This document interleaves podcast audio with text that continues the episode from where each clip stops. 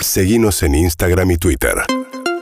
arroba urbanaplayfm Bien, 7 y 48 de la mañana y se está haciendo la Expo Cannabis. El equipo de Matías ya fue. Matías Martín iba, va mañana, arranca mañana la Expo Cannabis. Va a estar Matías Martín con su programa transmitiendo todo pasa desde la Expo Cannabis. Hay un montón de actividades. La última, eh, que fue presencial antes de la pandemia, estalló de gente y se tratan distintos temas vinculados al cannabis. El doctor Marcelo Morantes, coordinador del Programa Nacional de Investigación de Uso Medicinal del Cannabis del Ministerio de Salud de la Nación, y va a participar de una mesa debate. ¿Qué tal, doctor? ¿Cómo anda?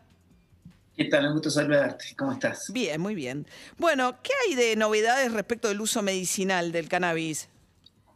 Bueno, creemos que estamos en un punto, precisamente la actividad trata de generar un, un, una, un impacto en la formación médica. Creo que estos actores de salud y este ejercicio de convocar a referentes del mundo nos va a ayudar a, a seguir capacitando a un médico que esté dispuesto y con el conocimiento necesario para poder involucrar esta herramienta en determinadas situaciones de dolor crónico, un poco lo que voy a desarrollar yo, pero bueno, estamos ya con evidencia sobre epilepsia refractaria que desarrolla el Hospital Garrahan, otras enfermedades neurodegenerativas. Me parece que estamos en un escenario de donde el Estado se ha hecho presente y conduce este proceso de involucrar una herramienta de calidad y, personal capacitado para acompañar a los pacientes que hayan decidido usar el cannabis como herramienta terapéutica. Dolor crónico también, el uso, digamos, el primer uso acá tiene que ver con epilepsia refractaria, ¿no? Y la movida de los padres que pedían poder tener eh, el aceite de cannabis para los chicos, pero hay otros usos que tienen que ver con otro tipo de terapias.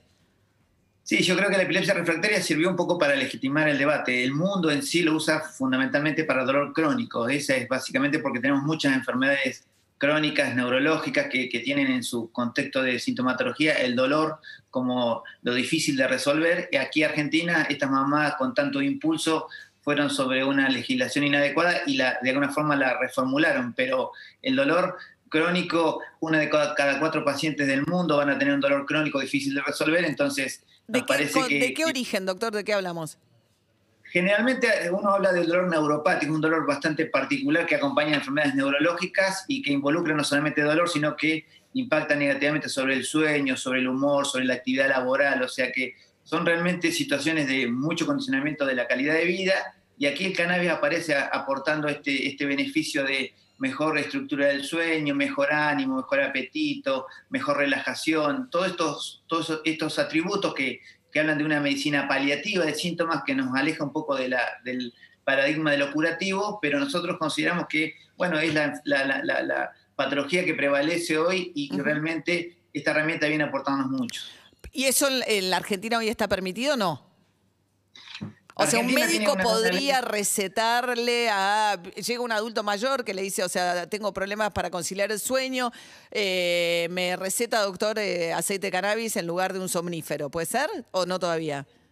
Hoy, después de una reformulación de la ley, de la, de la reglamentación de la ley de noviembre del 2020, hay una, una, nueva mirada con respecto a esta ley de investigación que, que solamente permitía la epilepsia refractaria, como bien dijiste María, y, y que fuera un neurólogo epileptólogo el que lo hiciera permite al paciente vincularse con un cultivo controlado, con una indicación médica, y de esta forma eh, el Estado va a tratar de hacer un, una red de laboratorios para controlar en calidad estos procesos, y en ese caso, en esa instancia del artículo 8 de la ley, no pone un límite a los tipos de diagnósticos eh, para, para esta indicación, o sea, me parece que intenta ampliar, pero claramente tenemos que ir a una mirada mucho más integral de la, de la herramienta terapéutica y se está en un proceso de ley con media sanción en el Senado, una mirada un poco más amplia. Pero todavía eh, pero no, bueno, o sea, todavía que... no puede pasar que un médico oficialmente en un recetario a una persona que tiene problemas para conciliar el sueño le indique aceite de cannabis.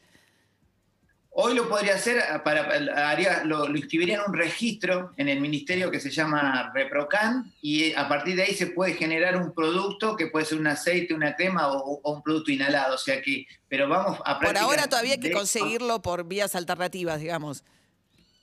Claro, sería un cultivo propio, o sea, la vía alternativa es que el paciente bueno, tendría sí, que tener su, sí. su, propio cultivo y generar un espacio, digamos, de elaboración, pero entendemos que el cannabis en, en, en el mundo ha transitado por estos escenarios. El, el medicamentos en el mundo para uso en, en, el cannabis solamente hay cinco formulaciones, o sea, es un producto, es un fitoterápico que requiere controles de calidad porque la población es vulnerable y ahí es, haciéndose el Estado presente me parece que nos puede aportar ese control de calidad necesario y ese médico capacitado para llevarlo a una instancia de seguridad.